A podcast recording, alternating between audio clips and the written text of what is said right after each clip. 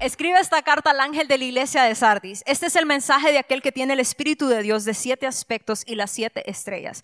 Yo sé todo lo que haces y que tienes la fama de estar vivo, pero estás muerto. Entonces vemos en oposición cómo le dice a Esmirna, estás pasando por sufrimiento, estás pasando por pobreza, pero tú eres rico, porque hablaba de riqueza espiritual. Y vemos el contraste con la iglesia de Sardis. Le dice, yo sé todo lo que haces y que tienes la fama de estar vivo. ¿A qué se refiere esto? Quizás en pantalla eran la iglesia perfecta, pero espiritualmente ellos estaban muertos. Entonces, ¿a qué los llama el Señor? Les dice, despierta, fortalece lo poco que te queda, porque hasta que queda esta, porque hasta lo que queda está a punto de morir. Es decir, había algo ahí, pero estaba a punto de morir.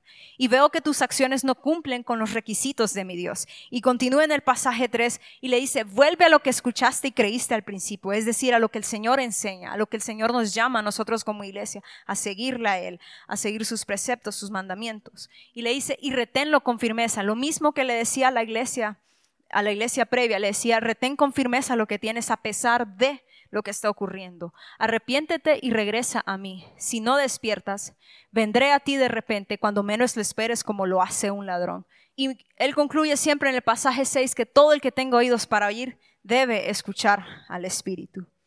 Y e igualmente les vuelvo a poner algo importante. El diccionario nos define cadáver como un cuerpo muerto que ya no es útil ni puede llevar a cabo nada. Entonces, espiritualmente hablando, de esto es lo que ocurría en Sardis. Era una iglesia que estaba muerta y ya no era capaz de producir nada ni ser útil. Entonces, no era ni una amenaza para Satanás, ni tampoco estaba produciendo para el reino. Pero como el Señor los ve en ese proceso de muerte, es donde les dice, hey, despierta, los exhorta y les dice, tienes que levantarte, no puedes seguir en esto. Y aquí vemos entonces qué les decía. Le dice, tienes apariencia de viva, ¿por qué? Le está diciendo, sos eficaz para lo que estás haciendo. La alabanza está a tiempo, la prédica parece que está bien, los servidores sonríen en la entrada, pero ¿qué es lo que pasa? Todo esto es superficial. Hay muerte espiritual dentro de tu iglesia. Entonces, ¿a qué los llama? A que sean vigilantes y se arrepientan de lo que están viviendo. Y continuamos con la iglesia de Filadelfia.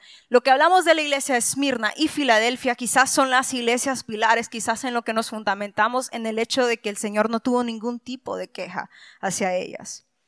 Y en el pasaje eh, de Apocalipsis 3, en el 8, dice, yo sé todo lo que haces y te he abierto una puerta que nadie puede cerrar. Tienes poca fuerza, sin embargo has obedecido mi palabra y no negaste mi nombre.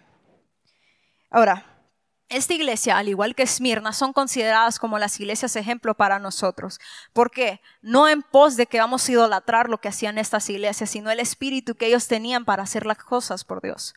Entonces, el mensaje a esta iglesia es un mensaje de amor y de ánimo más que todo. Que hay una promesa que serán protegidas por la fidelidad que ellos tuvieron en tiempos de calamidad y en aquellos tiempos de prueba.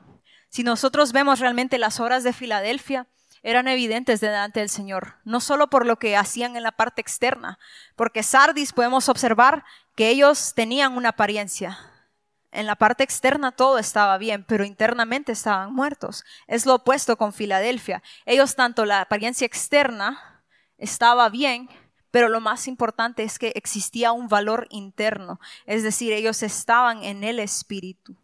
No caminaban de acuerdo a lo que la carne dictaba, caminaban de acuerdo a lo que el Espíritu del Señor dictaba. Y entonces por eso abundaba el Señor en medio de ellos.